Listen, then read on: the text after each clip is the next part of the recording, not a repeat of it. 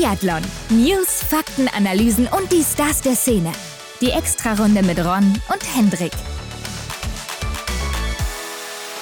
Herzlich willkommen zu einer neuen Extra-Runde. Hendrik, wir sind zurück am Montag, wie gewohnt. Diesmal mit einem neuen Gast, Justus Strelo. Yo, Justus Strelo ist bei uns zu Gast. Der beste deutsche Schütze. Hat zwar genauso gut getroffen wie Roman Rees, schießt aber ein bisschen schneller, ne? Also das kann man nach der Statistik schon sagen. Also der Mann beherrscht das Gewehr wie kein zweiter, Hendrik. Und für ihn war es ja auch die erste komplette Weltcup-Saison. Genau, er hat 24 Rennen am Ende in den Beinen gehabt. Wirklich eine krasse Leistung. Ja, ist eine besondere Saison für ihn gewesen. Und wo wir jetzt gerade auch noch bei dem Thema Schützen waren, ne? gerade liegend ist er wirklich faszinierend, für mich zumindest. Er hat 200 Mal abgedrückt liegend und stell dir das mal vor, nur fünfmal daneben daneben geschossen. Ja, das ist schon echt der absolute Wahnsinn. Also das ist wirklich selten, fast 100 Prozent zu treffen über die gesamte Saison. Du hast gesagt, bei 24 von 25 Rennen. Ja, das ist der Wahnsinn. Aber man muss auch sagen, vor der Saison hat man wahrscheinlich gedacht, dass er einer ist, der vielleicht nicht im Weltcup landen wird, denn er musste sich ja zunächst durchsetzen gegen Lukas Fratscher, Philipp Horn und David Zobel.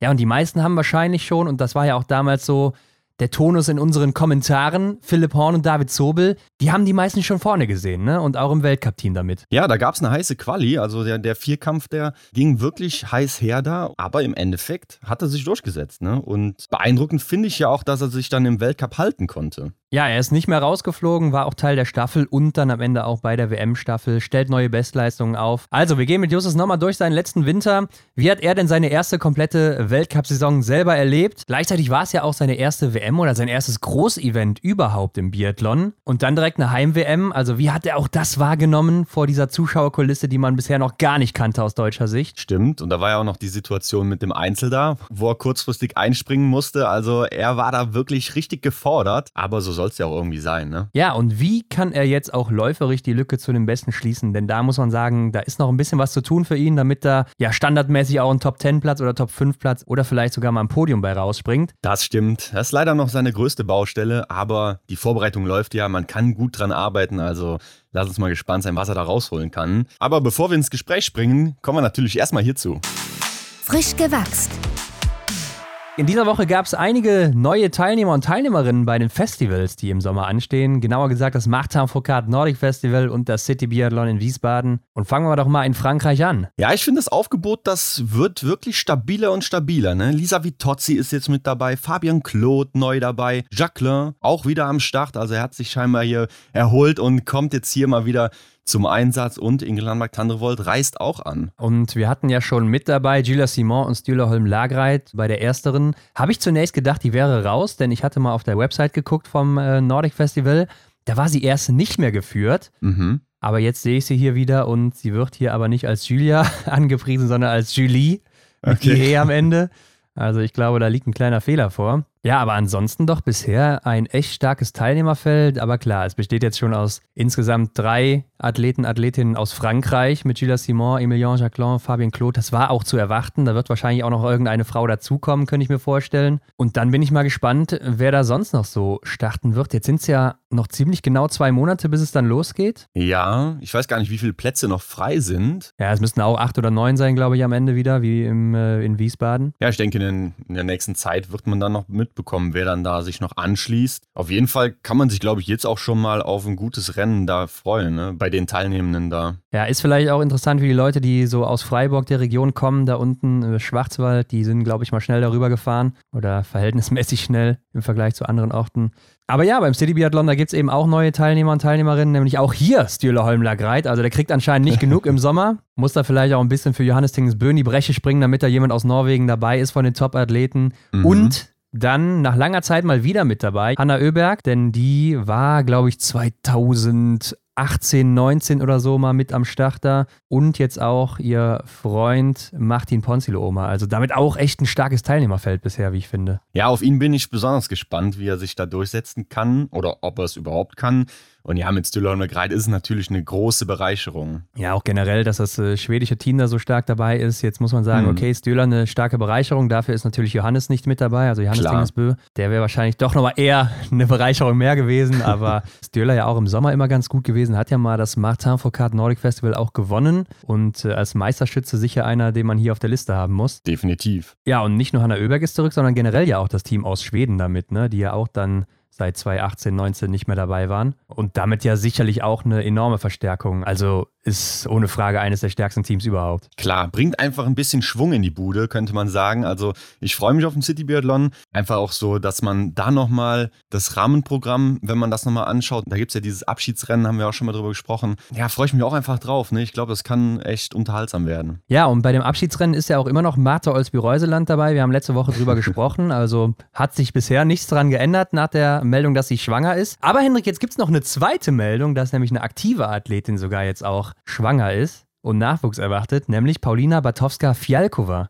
Ja, hat mich überrascht, diese Meldung. Und da steht doch echt die Frage im Raum, verliert der Weltcup damit ein weiteres Gesicht? Ja, das ist echt die große Frage. Sie ist jetzt 30 Jahre alt, wird im Oktober 31, damit ja auch nicht mehr unbedingt die jüngste im Feld. Sie hat bei Instagram geschrieben, das Leben bedeutet Veränderung, war für mich nie nur eine Phrase. Wir freuen uns beide darauf und ihr Mann hat dann noch so einen Babystrampler in die Kamera gehalten und sie noch ein Ultraschallbild. Also war relativ eindeutig, aber klar, eine Pause, die wird es jetzt geben. Im Winter wird sie dann nicht antreten, ob es danach weitergeht. Da gibt es bisher keine Äußerung von ihr zu. Ich denke, sie hält sich das vielleicht auch mal offen oder so und guckt, wie das jetzt so abläuft. Ich denke, das ist auch der beste Weg, ne? dass man einfach sich noch keine Tür dazu macht, weil wer weiß, ne? vielleicht kommt sie ja dann auch nochmal stark zurück bleibt auf jeden Fall offen. Ich denke, in der Slowakei wird man sie auch mit Kusshand wieder zurücknehmen, weil da muss man ja sagen, sind jetzt gerade nicht so starke Athleten und Athletinnen unterwegs und sie ist da natürlich schon ein großes Aushängeschild, war mal Sechste im Gesamtweltcup vor ein paar Jahren. Ne? Also keine schlechte gewesen, aber ja, wenn sie dann im nächsten Jahr 32 ist, muss man natürlich auch mal gucken, ist das noch ein Alter, wo man wieder zurückfindet? Hat man schon gesehen in der Vergangenheit, dass das funktioniert, aber hat man dann auch noch den Willen und die Motivation dazu? Das ist dann die nächste Frage. Aber das, Hendrik, war es dann auch schon mit den Meldungen der Woche. Nach dem Gespräch mit Justus wie immer noch die Frage der Woche. Nicht vergessen, Leute. Unbedingt dranbleiben. Und damit gehen wir dann direkt mal rein ins Gespräch und hören uns mal an, was Justus zu sagen hat. Jo, ab geht's.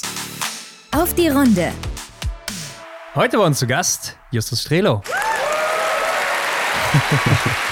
Willkommen zurück, hallo. Hi. Grüß dich. Justus, du hast uns erzählt oder verraten, besser gesagt, wir erwischen dich gerade in deiner Mittagspause und da wollen wir natürlich mal wissen, wie sieht denn eigentlich so eine Mittagspause bei dir aus? Eine Mittagspause bei mir fängt normalerweise so gegen 11.30 Uhr ungefähr an. Da ist es Mittagessen hier in der Bundeswehr. Also ich esse eigentlich immer hier in der Bundeswehr in der Kantine mit Mittag. Ja, nach dem Essen ähm, lege ich mich meistens dann kurz ins Bett, regeneriere ein bisschen, verdaue ein bisschen, mache dann meistens auch einen Powernap so 20 Minuten. Das tut mir eigentlich immer ganz gut. Und dann kommt es immer ein bisschen drauf an, ob noch irgendwas zu tun ist, meinetwegen Waffenpflege, bisschen Dehnung, wenn man irgendwie ein Problem hat, gerade im Körper, wenn was weh tut. Und wenn das nicht der Fall ist, dann mache ich meistens ein bisschen Büroarbeit oder mache ein bisschen was für Uni aktuell. Da habe ich mich jetzt wieder ein bisschen mhm. ja, mehr dahinter geklemmt und das klappt gerade auch ganz gut. Und ja, so sieht dann meine Mittagspause aus. Und dann geht es je nach Trainingsplan meistens so 15 Uhr, 15.30 Uhr wieder zum Training und dementsprechend ungefähr 20 Minuten vorher fange ich an, mich dafür fertig zu machen. Da bin ich ja schon froh, dass wir dir jetzt hier nicht die wertvolle Zeit stehlen, um deine Energie wieder reinzubekommen, die du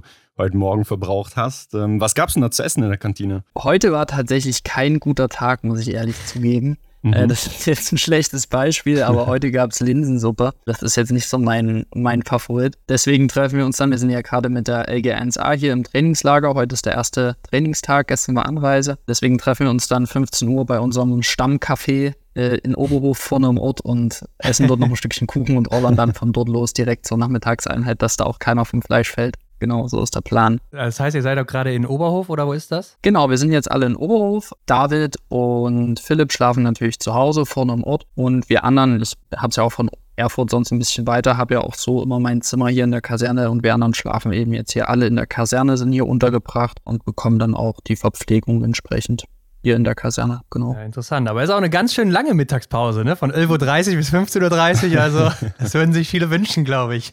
Ja, auf jeden Fall. Aber ich merke schon, je nachdem, wie der Vormittag war, dass man die tatsächlich auch braucht, wenn man sie gerade dann ja, auch für Uni oder so ein bisschen nutzt oder noch Physiotherapie oder so. Also, man kriegt sie dann immer schon ziemlich gut rum und ist dann auch froh über, ja, über die Zeit, die man hat zum Regenerieren und Verdauen. Da, da merkt man das schon auch immer. Ja, ich denke auch als Sportler ist es ein bisschen anders als jetzt irgendwie als Büroarbeiter oder sonst was, ne, wo man halt wirklich auch dem Körper ein bisschen Zeit geben muss. Aber Justus, letztes Mal haben wir uns ja direkt nach der Saison gesprochen, ne, und Diesmal sind wir jetzt schon ein bisschen weiter drin in der Vorbereitung, aber erzähl uns doch erstmal, wie war denn deine Vorbereitung 2022? Meine Vorbereitung 2022 war eigentlich soweit äh, ohne Probleme, bis auf den Mai.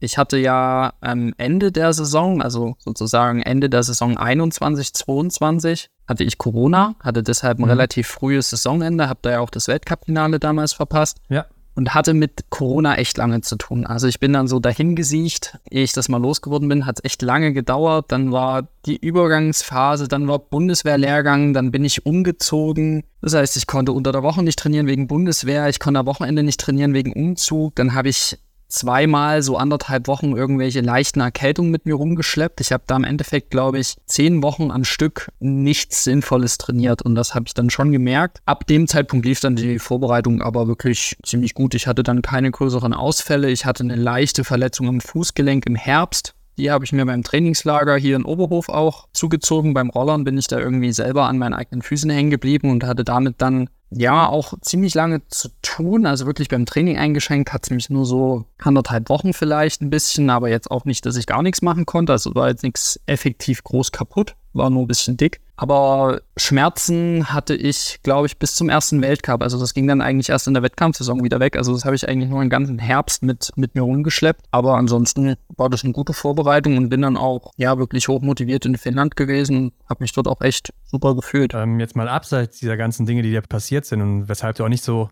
intensiv am Anfang trainieren konntest. Hast du irgendwas verändert in deinem Training? Letztes Jahr hatte ich, hatte ich was verändert, ja. Wir haben normalerweise in Mai, Juni immer einen sechs Wochen Kraftblock gemacht und haben da sehr viel Zeit im Kraftraum investiert. Ich habe für mich festgestellt, dass ich nicht das Problem mit der Kraft habe, sondern eher mit der konditionellen Geschichte beziehungsweise mit der Kraftausdauer mhm. und habe deshalb dort schon ähm, individuell mehr für die Kraftausdauer getan. Sprich, ich war an Einheiten, wo die anderen im Kraftraum waren, habe ich mir den Roller genommen und habe mich an den Berg gestellt und da Schubtraining gemacht oder Beinarbeit gemacht, um da an meinen Schwerpunkten zu arbeiten. Genau, das war eigentlich so die größte Änderung, die ich da im, in der Saisonvorbereitung gerade am Anfang der Trainingsphase gemacht habe. Hm, daran erinnere ich mich auch noch, dass du uns das erzählt hattest. Das war so der Plan, ne? das Krafttraining ein bisschen zu reduzieren, aber auch mit dem Hintergrund, dass du ja ein bisschen Gewicht verlieren möchtest, vielleicht auch Muskelmasse absetzen möchtest, um halt einfach noch ein bisschen leichter zu sein dann für den Ausdauersport. Wie hat es denn damit dann geklappt? Ja, also ich habe mich jetzt nicht runtergehungert konsequent oder so. Also ich habe jetzt nicht gesagt, ich muss 75 Kilo wiegen und dann tue ich alles dafür, dass ich 75 Kilo halte. Also ich habe dann das schon so gemacht, dass ich mich wohlfühle, dass ich auch merke, dass ich Energie habe und da hat sich mein Gewicht jetzt dann doch immer irgendwo so bei ja 77 bis 79 Kilo eingependelt. Also ich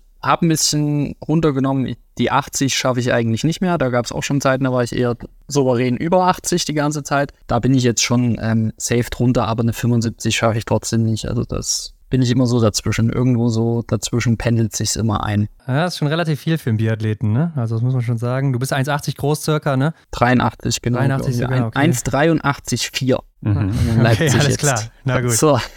Ja, kommt drauf an, um welche Uhrzeit man misst, denke ich mal. Ne? Natürlich.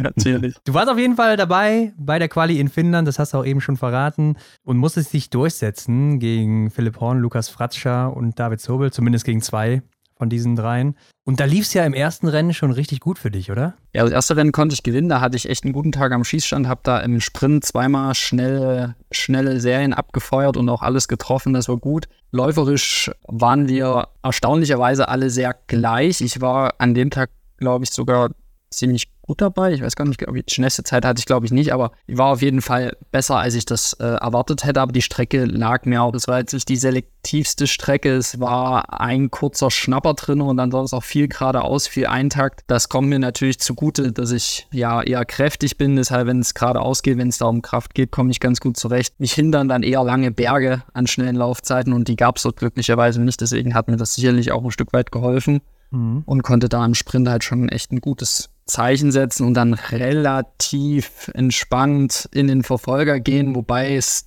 natürlich, da kann immer viel passieren, hat man dann beim David gesehen, der dann mit 4x0 durchgeht. Und ja. ich hatte drei Fehler, das war dann schon noch mal eng, aber ich glaube am Ende hat es für die, für die Quali-Liste dann auch gut gereicht. Und ja, das war, das hat Spaß gemacht, das hat das auch gezeigt, was ich im Training vorher geschafft habe, so an Leistung dass ich das auch im Wettkampf abrufen konnte. Und da war ich echt happy, dass es dann auch geklappt hat mit der Quali direkt für den ersten Weltcup. Weil das ist immer ganz wichtig, dass man da von Anfang an dabei ist. Das ist deutlich leichter, als wenn man sich nachher nochmal reinqualifizieren muss. Da sind die Türen immer ziemlich schwer zu öffnen. Wir haben uns die Rennen auch nochmal angeguckt, jetzt im Vorfeld. Und wie du schon sagst, da ist uns aufgefallen, läuferig war das schon echt stark von dir. Ne? Du warst ja der zweitbeste DSV-Athlet. Also schneller als Johannes Kühn, schneller als Benny Doll, schneller als Philipp Navrat. Nur Philipp Horn, der war so ein ganz bisschen noch vor dir. Wie kannst du das erklären, dass du da so abgegangen bist? Also jetzt mal abseits dieser Strecke, die da lag, das muss ja irgendwie ein anderer Punkt auch noch gewesen sein, oder? Na, also dass die, die du zuerst genannt hast, schneller waren als ich, kann ich dir ziemlich einfach damit erklären, dass wir uns nee, qualifizieren du warst schneller, mussten du warst schneller. die nicht. Ja, ja genau. Ja. Deswegen, also die, ich war, die vier, die du zuerst genannt hast, die mussten sich eben nicht qualifizieren. Ja, und das wusste, macht auf jeden Fall einen Unterschied. Also da würde ich bei so einem Quali-Wettkampf mir jetzt auch nicht alles rausholen oder alles rausreißen. Im Gegensatz zu mir, ich habe es mir da schon richtig ja, besorgt. Also ich wollte da auf jeden Fall alles aus mir rauskitzeln. Das ist mir auch gelungen. Ja, und dann zeigt halt schon das, was ich, was ich auch meinte. Ich denke, ich bin schon gut konkurrenzfähig auch gegen die anderen im Laufen, aber die Strecke, die wir gelaufen sind, ist eben keine Weltcup-Strecke. Und von daher, ich war, denke ich, auch bei den ersten Weltcups konkurrenzfähig, was, wenn wir jetzt das Team intern betrachten. Also da ja. war ich mit denen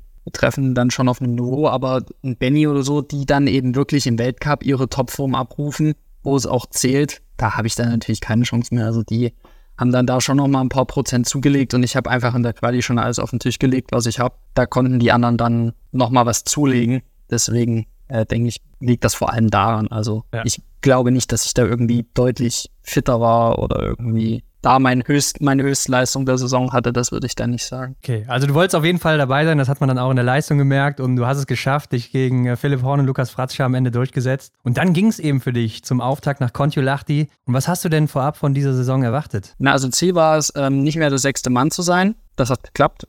ja, dann war es einfach das Ziel, im Weltcup Fuß zu fassen, sich da wohl zu fühlen, da reinzufuchsen, dort zurechtzukommen. Ja, natürlich das Traumziel war, bei der WM dabei zu sein. Das war das ganz große Ziel. Darauf habe ich dann auch hingearbeitet und das hat ja dann am Ende auch zum Glück alles geklappt. Also äh, ich habe meine Ziele, die ich mir da vorher gesetzt habe, die nicht so sehr an irgendwelche Ergebnisse gekoppelt waren, sondern eher mehr daran, meine Leistung abzurufen und mich, wie gesagt, im Team zu etablieren. Eher darum ging es mir. Und das hat geklappt. Und wenn mir vor der Saison jemand gesagt hätte, was für Plätze dabei am Ende rausspringen, hätte ich das auf jeden Fall sofort mit Kusshand genommen. Also da war, da war die letzte Saison schon echt eine sehr schöne. Ja, ähm, du hattest auch echt einen guten Einstieg, muss man sagen. Also ein 17. Platz hier im Einzel, dann 17. im Sprint, 13. in der Verfolgung. Wie hast du das selber wahrgenommen in Kontiolahti diese erste Woche da? Also in Kontiolahti war die Stimmung insgesamt sehr cool. Das erste Rennen war direkt wirklich ein überragender Team, äh, Tag fürs ganze Team. Der David da mit, dem, mit seinem ersten Podest gleich im ersten Rennen, da war die Stimmung natürlich von Anfang an richtig gut und es hat uns dann auch ein Stück weit getragen. Und es hat mir einfach Spaß gemacht, dass ich dort meine Leistung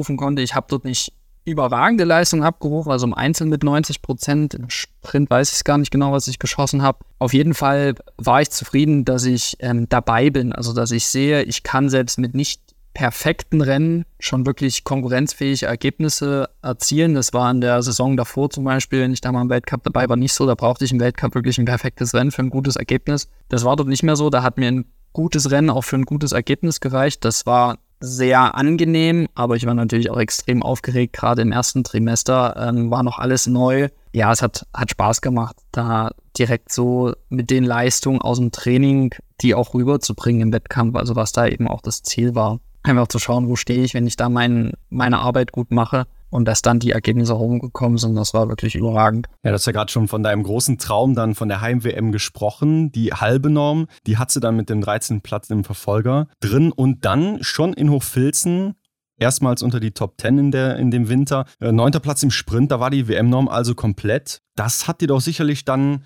irgendwie Sicherheit gegeben, dass du jetzt da safe dabei bist, oder? Also gerade der neunte Platz in Hochfilzen war richtig cool. Da war meine Familie dabei, da war meine Freundin dabei, da war der Fanclub oder ja, also der, der Gina Bachmann Fanclub, der jetzt quasi so, so halb mein Fanclub ah, okay. ist oder eben von, von Schmiedeberg, also von unserem Heimatverein ja. eben der Fanclub. Die waren da alle da und dann konnte ich da im Sprint halt die WM-Norm voll machen, habe mein erstes Top-10-Ergebnis gehabt. Das war einfach richtig cool, auch noch in einem Sprint, also eher in einem lauflastigen Wettkampf. Das war einfach ein, ein super Tag und hat natürlich Sicherheit und Selbstvertrauen gegeben, auf jeden Fall. Also da ging es mir schon richtig gut. Natürlich ging es mir dann danach, nach der Staffel und auch nach dem Verfolger gleich nicht mehr ganz so gut, weil, weil ich dann angefangen habe, Tribut zu zollen für die schon relativ lange Wettkampfform, die ich da ja halten musste. Von der Quali angefangen war ja Hochfilzen sozusagen schon die dritte Woche. Von daher war dann Hochfilzen hinten raus und gerade auch Frankreich, das ja dann das letzte Wochenende war, war dann schon zäh. Da habe ich sozusagen die Sicherheit, die ich mir in Hochfilzen da mit dem neunten Platz geholt habe, dann auch schon ja gleich wieder aufgebraucht, so ein bisschen das habe ich dann auch gebraucht, weil da waren die Ergebnisse dann nicht mehr ganz so wie, wie zu Beginn. Aber Justus, lass noch mal gerade kurz auf die Situation eingehen äh, in Kontiolahti. Ne? David Zobel, der sichert sich da schon seine WM-Norm mit Platz 3. Damit war er dann schon mal so ein Platz weniger frei im Team um, um die WM. Wie war denn das für dich, als dann einer deiner direkten Konkurrenten im Prinzip vor dir das Ticket gelöst hat? Also ich glaube, darüber habe ich in dem Moment gar nicht nachgedacht. Ich war mit dem David auf dem Zimmer. Wir haben uns erstmal riesig gefreut, über mhm. den äh, dritten Platz, weil ich habe, ich war selber super glücklich mit meinem Ergebnis und ich habe das dann auch aus dem Ziel mitbekommen. Also ich habe, ich bin ja relativ spät gestartet, aber mhm. ich habe das überhaupt nicht mitbekommen, dass David Dritter geworden ist ja. ähm, am Anfang. Deswegen, wir haben uns da einfach riesig gefreut füreinander. Das erste Problem war eher, dass David dann die Staffel nicht laufen durfte, was auch ein bisschen komisch war, was wir beide nicht so richtig verstanden haben. Aber da ging es erstmal nur darum, den ja, den Erfolg im Moment zu genießen. Da habe ich noch gar nicht an die WM gedacht, zumal es mir da ja, da habe ich ja noch nicht gewusst, dass ich die Quali vielleicht schaffen könnte. Da war das das erste Rennen, es war ein Einzel, der ist eh immer speziell. Ich habe einen guten Platz gehabt, da war ich mit mir erstmal zufrieden und da, ja, denkt man nach dem ersten Rennen, denkt man da nicht so direkt dran, wie ist denn jetzt das Team für die WM? Das kam dann eher so Richtung ja, Richtung Ruhpolding oder so fängt man dann so langsam an, drüber nachzudenken, wenn es dann weniger Rennen werden bis zur WM, in denen man sich noch qualifizieren kann. Aber da nach dem ersten Rennen hat es eigentlich noch, noch keine Rolle gespielt. Da war erstmal nur ähm, gute Stimmung und Freude angesagt darüber, dass es direkt so gut losging. Na gut, aber vor Weihnachten gab es für dich noch ein weiteres Highlight. Ne? Du kennst zwar ja schon den Massenstart 60 aus dem EBU Cup, aber jetzt gab es deinen ersten Massenstart mal im Weltcup. Mit welchem Gefühl bist du denn hier an die Startlinie gegangen? Das war der Massenstart in Frankreich, genau, oder? an Cile Grand Monon. Äh, mit keinem guten, weil, ich, weil ich an dem Wochenende in Frankreich echt gelitten habe. Äh, das Wetter war nicht gut, der Sprint war wirklich schlecht. Ich habe mich auch körperlich einfach schlecht gefühlt. Ich habe zu tun gehabt, mich überhaupt noch zu bewegen oder bewegen zu wollen.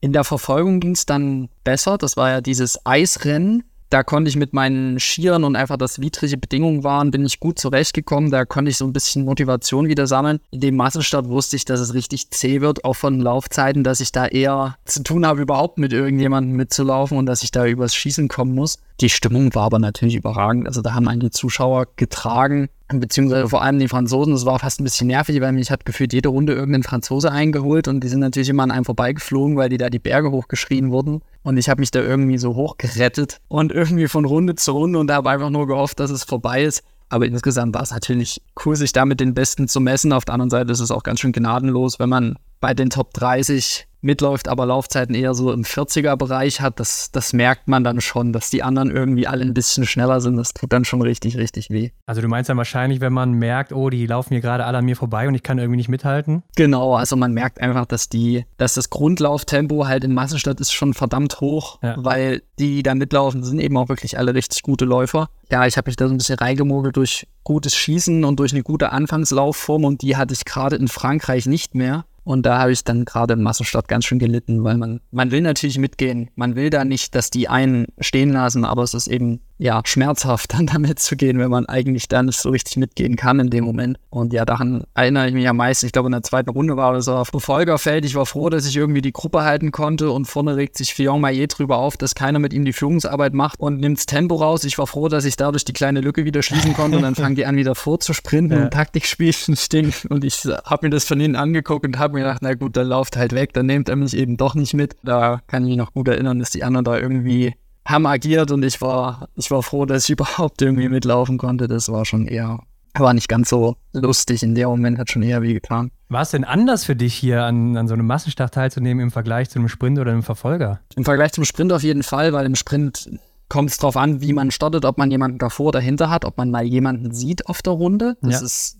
kann passieren, dass man Sprints hat, wo man wirklich viel Vergleiche hat, aber es gibt auch Sprints, da ist das ganze Rennen alleine unterwegs oder fast alleine. In der Verfolgung hat man schon oft so immer seine Kandidaten, mit denen man sich dann wieder sieht. Jemand, der von vorne nach hinten durchgerutscht ist oder man hat selber ein paar Plätze gut gemacht. Da findet man dann immer so seine Gruppe, aber im Massenstart ist es wirklich so ein Kampf, weil, weil alle wollen nach vorne, alle sind ja irgendwie gleich gestartet. Und wenn man da nicht von Anfang an in der Führungsgruppe dabei ist, sondern, sage ich mal, durch eine etwas langsamere Schießzeit oder, oder sogar ein Fehler beim, bei einem Schießen oder so ein bisschen da vorne rausfällt, ist je weiter hinten man ist, das Tempo ist immer höher, weil die natürlich alle nach vorne wollen und diese verlorene Zeit sozusagen irgendwie versuchen, auf der Runde gut zu machen. Ja, dann, wie ich schon gesagt habe, die besten 30, die da starten, sind alle echt schnell. Ja, die drücken dann auch richtig aufs Gas und da ist, ist der Kampf also schon nochmal nochmal ein anderer. Da merkt man, dass man irgendwie gerade auch bei einer Verfolgung so, es fühlt sich immer an, als würde man gerade um die Top 6 oder um die Top 10 kämpfen, was ich ja trotzdem nicht allzu oft habe, gerade vom Laufniveau nicht. Also alle Massenstarts, die waren waren läuferisch schon echt eine krasse Herausforderung für mich, weil ich da einfach gemerkt habe, dass mir dort vielleicht so ein, zwei Prozent auch ein bisschen fehlen, wo ich diesen Grundspeed wirklich nur an einem richtig guten Tag überhaupt mitgehen kann in dem Feld. Ja, ich meine, es ist ja nicht umsonst dann auch wirklich die absolute Weltspitze, die dann da an, ans, an den Start geht, ne? Keine Frage. Aber ich fand, Justus, so in Annecy Le Grand Bonnant war zu beobachten und ja, das zieht sich dann auch bis in den Januar rein, dass du plötzlich Probleme am Schießstand hattest. Und das ist ja eigentlich deine Stärke. Kannst du das erklären? Was war da los? Ja, also das, das war auch das meist oder der größte Fakt, den ich gelernt habe in der Saison. Ähm, das fing in äh, Le Corberon an, war dann in Pokeljuka am schlimmsten.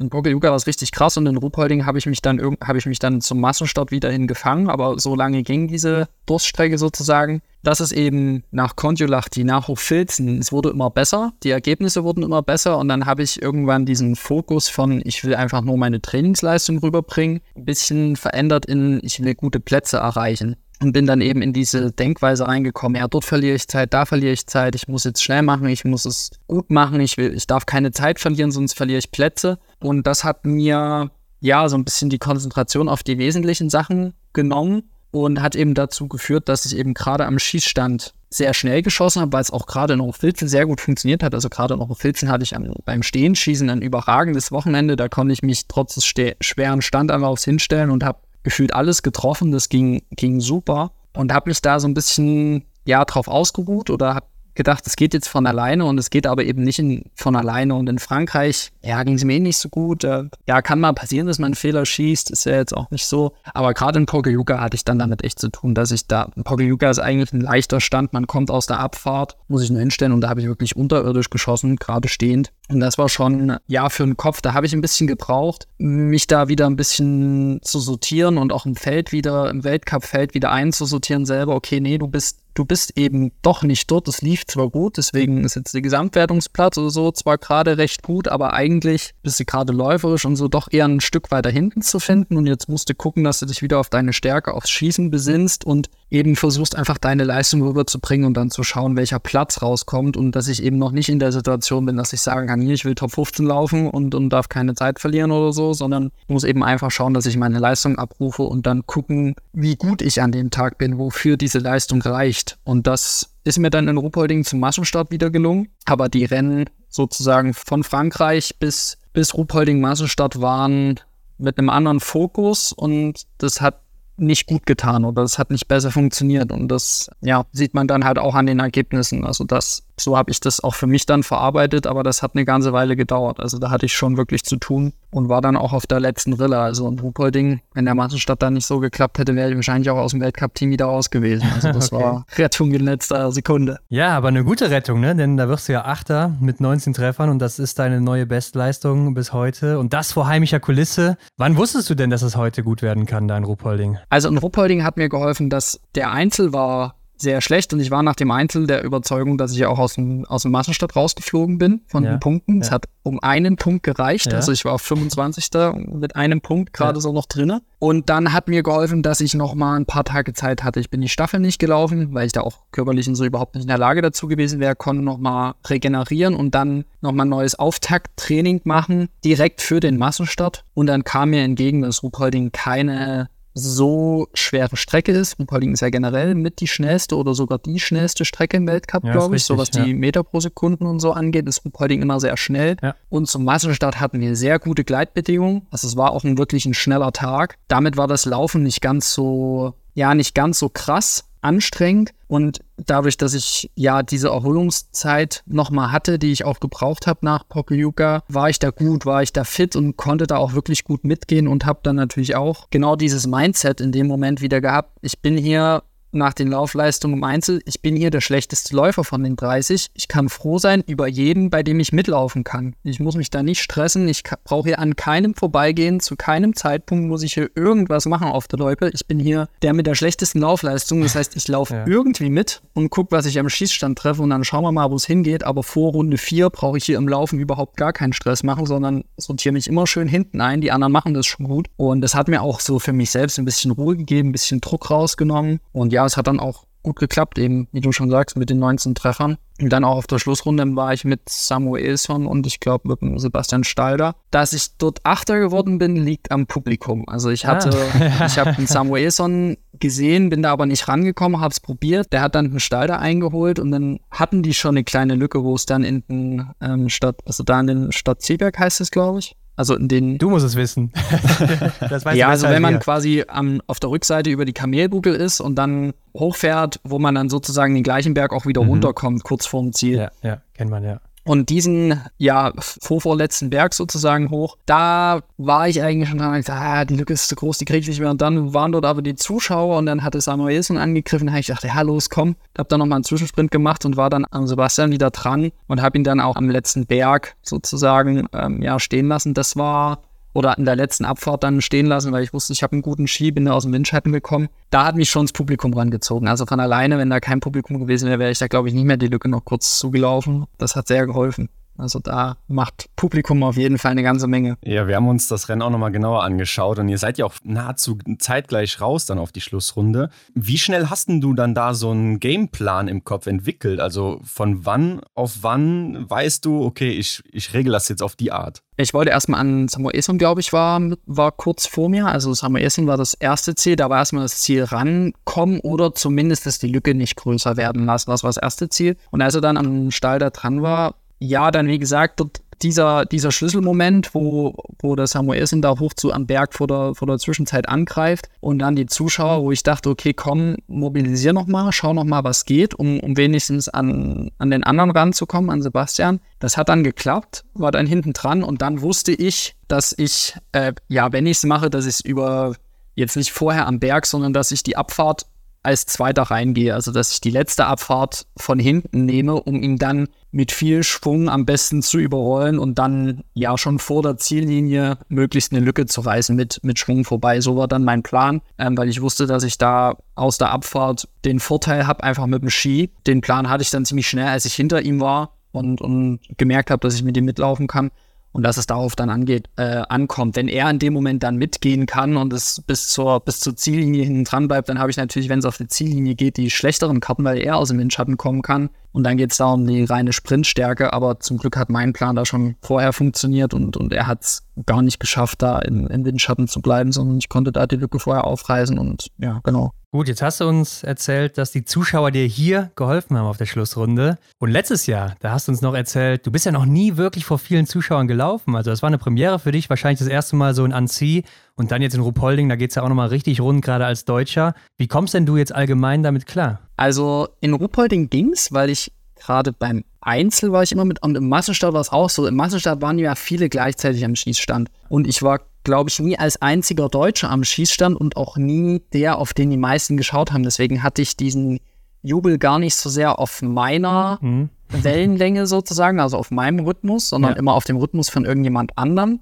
damit ging es, weil das war man ja von den ersten Weltcups schon gewöhnt. Also das gerade in Annecy, wo die Franzosen da äh, zusammengeschrien wurden, das hast du ja auf der Runde gehört, wenn die geschossen haben. Von daher konnte man sich darüber ganz gut dran gewöhnen. Da war es in, in Hochfilzen eigentlich krasser. Also Hochfilzen waren da eigentlich so das erste Mal, dass wirklich, da sind ja auch viele deutsche Fans, da war es das erste Mal, dass ich es richtig gemerkt habe, dass man für mich jubelt. Was ich aber eigentlich ganz cool finde, auch immer, weil wenn man derjenige ist, dem zugejubelt wird, gerade beim Schießen, sind ja in dem Moment, wo man schießt, auch erstmal alle ruhig. Also der Kommentar kommt ja erst hinterher, wo quasi diese minimale Konzentrationspause ist. Von daher geht's eigentlich. Es macht, es macht Spaß oder mir macht's Spaß wirklich. Es ist ein schönes Gefühl und motiviert einen auch ein bisschen und ja, führt auch dazu, dass man sich nochmal, wie wenn einem jemand bei der Arbeit über die Schulter schaut, dann man will es besonders gut machen in dem Moment. Okay. Und das führt eher dazu, dass die, dass die Konzentration steigt, als dass man sich davon ablenken lässt. Bei mir jedenfalls. Ja, wollte ich gerade sagen. Also bei mir wäre es genau ja. das Gegenteil wahrscheinlich. Aber weil du gerade meintest, dass du nicht so im Fokus standest teilweise und dann für andere gejubelt wurde, vielleicht auch jetzt gerade in Ruppolding. Ist das nicht gerade das Schlimmere, wenn man dann den anderen Rhythmus quasi von den Zuschauern hört und man schießt selber einen anderen? Ja, also das ist gefährlicher, dass man sich ablenken lässt, weil man kriegt dann natürlich genau mit, ah, schießt er jetzt einen Fehler, schießt er einen Treffer. Das ist richtig, das ist fast unangenehmer. Da muss man sich eher darauf einstellen, dass man ja, dass man da seinen Stiefel weiterfährt, wobei das sehr schwer ist, weil man kriegt ja auch oftmals mit beim Schießen über allein über den Klang, hat er neben mir jetzt einen Fehler geschossen oder nicht. Das stimmt schon, das kann dann schon zur Ablenkung führen, da muss man sich wirklich gut konzentrieren, dass einen die Zuschauer da nicht aus dem Konzept bringen. Aber das hat eigentlich gut funktioniert. Also ja, es war, war, eine schöne Erfahrung mit Zuschauern und hat es auf jeden Fall nicht schlechter gemacht, würde ich sagen. Hat dich wahrscheinlich auch ein bisschen auf die WM eingestimmt dann. Auf jeden Fall. In Antolz hattest du ja nochmal eine gute Leistung, ne? Der Sprint, neunter Platz wieder. Also da lief es dann auch wieder gut. Und äh, ja, ich habe es schon angesprochen, dann ging es zur WM. Ne? Also zu deiner ersten und ja, dann auch noch die Heim-WM. Justus, kann man sich denn darauf eigentlich mental vorbereiten? Also den Vorteil, den ich mental bei der WM hatte, war, dass ich damit mein maximales Saisonziel erreicht hatte. Es ging dann eher im Vorbereitungstrainingslager, was eher schwierig, weil wir nicht genau wussten, wer darf was laufen. Man will natürlich dann auch einen Einsatz haben, man will so viele Einsätze wie möglich haben. Aber als wir dann bei der WM waren und so ein grober Fahrplan auch bekannt war, konnte man sich da eigentlich gut drauf einstellen. Und dann war WM wirklich genießen. Also man hatte das so grob mitbekommen in Frankreich, wie das ist, wenn, mhm. wenn so die Lokalmatatoren richtig angefeuert werden. Aber Oberhof war schon noch mal deutlich krasser, weil ja. das Stadion halt einfach nochmal eine ganze Ecke größer ist und gerade auch der Bürgstieg. Also das war schon krass. Man ist da wirklich jedes Mal reingelaufen und egal wo man war, es wurde einem zugejubelt. Das war schon, das war schon einfach richtig geil. Das hat richtig Spaß gemacht. Aber nee, da kann man sich vorher mental nicht drauf vorbereiten. Also das, das, das musste man auch ein Stück weit genießen und das auch, auch aufsaugen und sich da auch ein bisschen ablenken lassen, weil das war es dann an der Stelle auch wert. Und das war ja beim, das war ja vor dem Rennen schon so. Also das war ja jetzt nicht nur im Rennen, sondern es ist ja im Endeffekt, du bist da aus, der, aus dem Tunnel gekommen, hast deine Ski angeschnallt und bist das erste Mal mit in, ja, bist da vor den Zuschauern lang gewackelt, hattest noch die Jacke an, Waffe in der Waffentasche auf dem Rücken oder so und bist da zum Skistand, um deine Wache abzustellen und wurdest da schon gefeiert, es wird gleich ins Ziel laufen. Also das, ähm, das war schon cool und da konnte man eigentlich jedes Mal, wenn man da dran vorbeigelaufen ist, das so richtig auskosten und dafür hatte man dann aber im Rennen auch die gewisse Ruhe, sich dort dann auf das zu konzentrieren, worauf es ankam. Wie ist denn das, wenn du da das erste Mal auch das Stadion betrittst, in Oberhof jetzt? Äh, kriegt man da Gänsehaut auch als Athlet? Ja, auf jeden Fall. Also wenn man das erste Mal betritt und eigentlich auch jedes Mal, wenn ich jetzt beim Training da langlaufe und mich daran erinnere, wie es aussah mit den Zuschauern, also weil du, du kannst ja jetzt quasi im Kopf das Stadion einfach mal kurz voll machen mhm, ja. mit den Zuschauern und, und den Jubel im, im Ohr wieder anstellen.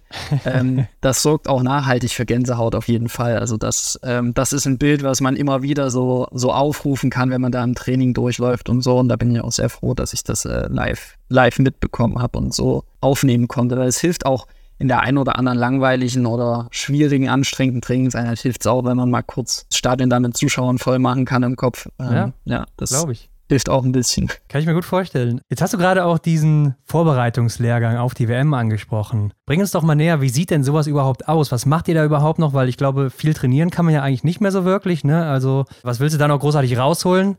Gibt es dann da viele interne Rennen, um zu gucken, wer läuft vielleicht noch hier wo? Also Rennen interne gab es keine. Also wir haben, ja, wir mhm. haben so eine Single-Mix-Staffel gemacht mit Italienern zusammen, die auch zeitgleich in der Vorbereitung waren. Mhm. Aber trainingsmäßig haben wir es uns da schon ordentlich gegeben. Natürlich ist da jeder so ein bisschen einzeln, jeder macht so ein bisschen sein einzelnes Programm. Ich habe da ziemlich das gleiche mit David gemacht und war auch wieder mit dem David im Zimmer. Aber insgesamt, das ist schon eigentlich wie ein relativ normales Trainingslager. Also da ist die Pause schon immer noch mal relativ lang und man hatte dann ja auch noch mal fast eine Woche Zeit bis zum ersten Rennen. Von daher ist da schon Zeit, sich noch mal richtig gut zu pushen und schon noch mal ein paar, paar Trainingsreize zu setzen und das haben wir auch gemacht. Das war im Endeffekt ja ein abgespecktes oder ein verkürztes Saisonvorbereitungstrainingslager, so von den Inhalten ganz grob war das schon auch ein bisschen an das angelehnt, was wir in Vukati gemacht haben, was ja dann auch in die gut funktioniert hat und dementsprechend war das so von den Inhalten ähnlich, würde ich sagen. Also das war, da hat man schon nochmal gut, gut trainiert und auch nochmal gut Reize gesetzt und die dann auch Richtung WM nochmal bearbeiten zu können. Doch, doch, also das war jetzt kein kurzes Trainingslager und war aber auch kein Ausscheidungstrainingslager mehr. Also darum ging es dann an der der Stelle eigentlich nicht mehr. Ja, okay. Nee, weil du auch eben meintest, ne, dass ihr dann noch gucken musstest, wer wo läuft. Aber du bist ja in jedem Einzelrennen am Ende gestartet und immer in die Top 13 sogar gelaufen. Und ich glaube, auch ohne Medaille ist das sicherlich ein Erfolg für dich, oder? Dass ich jedes Einzelrennen laufe, ist ja dann nur, also ist ja stimmt, auch ein Zufall stimmt. gewesen. Ja. Das, war, das war ja gar nicht so geplant. Ursprünglich war eben Sprintverfolgung. Aber na klar, also dass ich in, in Sprint dann wieder mit 0-0 durchkomme, das war schon erstmal das erste Highlight und dann da die Platzierung, ey, also immer Top 15, da mehr kann ich mir da nicht vor, also kann ich mir nicht vornehmen. Das war meine beste, meine konstanteste. Klar, es war nicht das absolut beste Ergebnis, aber ich habe im Endeffekt in den Rennen rausgeholt, was ich konnte, schieß, schießtechnisch vor allem. Gut, ich habe bei den beim Sprint und beim, ich habe bei der Verfolgung und beim Einzel und ich glaube auch im Massenstart immer eine geschossen ja, okay, es war nicht das perfekte Rennen da am Schießstand, aber trotzdem waren es immer sehr gute Rennen mit sehr guten Ergebnissen und da war ich sehr zufrieden. Also das waren alles vier bessere Rennen als im Durchschnitt in der Saison. Das war auf jeden Fall meine beste Woche oder meine besten zwei Wochen der Saison. Und das zum Saisonhöhepunkt kann ich nur zufrieden sein. Also da gibt es überhaupt nichts. Meine, meine Familie war da in der ersten Woche, glaube ich, ja. Meine Freundin war da und also es waren so viele, viele Leute da, die ich kenne, die einen da angefeuert haben und denen dann auch vor heimischem Publikum eben dann auch so eine Leistung anbieten zu können, ist natürlich der, der Traum oder das Ziel vor der Saison und das hat einwandfrei geklappt und deshalb war ich da, ja, rundherum zufrieden. Mhm. Da gab es überhaupt keine, überhaupt keine Probleme und war natürlich äh, glücklich, was heißt glücklich, dass ich den den Einzel noch laufen durfte. War auch wieder ein gutes Ergebnis, was vorher nicht, ja, also der Einzel war schon extrem hart. Also wenn ich dir gerade mhm. daran erinnere, wie der Böhr da an mir vorbeigeflogen kam, obwohl er ja doch auch einige Nummern hinter mir war, aber das ging ja anderen, die noch weiter vor mir gestartet sind, genauso. Ja, ähm, allen. Nee, das war ein extremer hartes Rennen. Ich wusste ja am Vorabend, hat es der Hannes schon so ein bisschen anklingen lassen, dass er sich nicht so gut fühlt, dass ich mal mich so ein bisschen bereithalten soll, dass es schon wahrscheinlich ist, dass ich an den Start gehe. Von daher war es jetzt keine Riesenüberraschung, aber natürlich war der Einsatzplan ein bisschen ein anderer, auch Richtung Staffel und so, was ich dann bei der Staffel auf jeden Fall auch gemerkt habe. Also so ein 20 Kilometer bei 20 Kilometer Einzel bei den Bedingungen, der hat schon richtig, der hat schon ein paar Lebensjahre gekostet. okay. Hoffentlich nicht. nee, Jahre vielleicht nicht, aber ein Monat ist da sicherlich drauf gegangen. ja, nee, also es war, war, war einfach cool, dass ich da auch wirklich jedes Einzelrennen mitnehmen konnte und nochmal einen Tag mehr diese Atmosphäre genießen. Das war schon, war es auf jeden Fall wert. Aber gab es denn auch was, was du dir im Vorfeld ausgerechnet hattest von der WM? Platzierungstechnisch nicht. Da ging es, wie gesagt, darum, einfach die, die Ergebnisse abzurufen. Das, was ich da ja am, ja, sag ich mal, zu Beginn oder in der Mitte des zweiten Trimesters eben gelernt habe oder mitgenommen habe, dass es eben darum geht, die eigene Leistung abzurufen. Und dieses Mindset habe ich dann auch konsequent behalten können durch die ganze Saison. Das war auch sehr wichtig für mich. Gerade in Oberhof habe ich es sehr gut hinbekommen, da in diesem Fokus drinnen zu bleiben. Deswegen war das einfach das Ziel und das habe ich dann auch ja, ja, gut hinbekommen. Ja, auf jeden Fall. Aus unserer Sicht wäre aber vielleicht eine größte Medaillenchance in der Single-Mix-Staffel gewesen. Oder vielleicht neben der Männerstaffel natürlich auch noch. Aber du als schneller und sicherer Schütze bei den kurzen Runden, das hätte schon ganz gut gepasst. Warum hast du dir denn ausgerechnet dieses Rennen entgehen lassen? Da hatte ich absolut gar nichts damit zu tun. Ja? Ich wurde da nicht gefragt, ob mhm. ich da laufen möchte oder dass ich habe erfahren, dass ich nicht laufe, nachdem die Startliste sozusagen veröffentlicht wurde, weil es musste ja auch relativ schnell gehen noch mit dem Rennen, da wollten sie noch ja. abwarten mit den Mädels und ich weiß es gar nicht mehr genau, wie die, Entscheidungsfindung war. Also ich stand da nicht zur Diskussion, zumindest wurde ich nicht drauf angesprochen. Ich weiß nicht, was hinter den Kulissen, was die Trainer überlegt haben, wie die Abwägungen waren. Natürlich, ich bei der WM, ich wäre jedes Rennen gelaufen, wofür ich ja, eingesetzt wurde. Ich hätte da bei keinem Rennen gesagt, nee, will ich jetzt nicht. Ja. Da habe ich jetzt keine Lust drauf. Also ich habe da jedes Rennen äh, habe ich dankend angenommen und es war eben nicht die Single Mix, dafür war es die normale Staffel. War jetzt auch nicht so unglücklich und man muss wirklich sagen, also wenn man jetzt auch mit deinen Chancen so Single Mix ist schon extrem hart. Also in der Single Mix kann wirklich extrem viel passieren. Da sind sehr viele Nationen in der Single Mix. Eine Medaille zu gewinnen ist wirklich ein verdammt hartes Brot, weil da schon wirklich richtig viele gute Schützen und Läufer auch am Start sind. Also Single Mix ist schon ein richtig hartes Rennen und das ist im IBU Cup schon hart, aber das ist im Weltcup nochmal eine ganz andere Liga. Also gerade im Weltcup ist ein Single Mix schon wirklich krass und da sind die anderen, die dort am Start stehen, da stehe ich auch am Stand mit den anderen, denken mir, boah, wie soll ich jetzt hier gegen den schießen? Ich weiß, der schießt immer null und schießt extrem schnell und mit dem kann ich eigentlich auch nicht ganz mithalten. Also da habe ich am Schießstand auch schon zu tun, dass ich mich da ja irgendwie selbstbewusst hinstelle und nicht, ähm, nicht klein mache gegenüber den anderen, mit denen du da dann dort bist. Also von daher sind der Mix im Weltcup ist schon wirklich auch ein harter Job. Ja, das Ganze wird ja nochmal krasser, wenn es dann eben bei der WM ist, ne? Also Sowieso. Äh, wenn die Mixstaffel dann an einem anderen Tag ist, dann wird da alles aufgefahren. Ne? Ja, aber wenn wir über die WM-Staffel sprechen, dann muss man ja sagen, der Platz um die Startposition, die war ja hart umkämpft ne? zwischen dir und David. Am Ende hast du den Vorzug bekommen. Wie hast denn du diesen Kampf zwischen euch beiden erlebt? Also, das hat uns beiden natürlich am meisten geärgert. Eigentlich wären wir ja gerne zusammen die Staffel mhm. gelaufen. Das war natürlich für uns ein bisschen ärgerlich, dass wir da gegeneinander kämpfen mussten. Mhm. Im Endeffekt war für uns beide klar, am Anfang war ja geplant, dass der David den Einzel läuft und ich den Einzel nicht laufe. Von daher wäre es dort noch ein bisschen kritischer gewesen, wie man das dann entscheiden muss. Aber klar war nach meinen guten Plätzen zu Beginn der WM, dass der David auch einen sehr guten Einzel laufen muss, um da ins Rennen zu gehen oder da irgendwie gegenzuhalten sozusagen mit den Leistungen. Und im Endeffekt hat sich das im Einzel entschieden, weil der David da ja wirklich einen leider sehr schlechten Tag erwischt hat. Es waren extrem harte Bedingungen und der David ist da leider äh, nicht mit zurechtgekommen. Ich denke, wer von uns beiden dort den besseren Einzel gemacht hätte, also wenn der David in dem Rennen vor mir gewesen wäre, dann wäre der David Start gelaufen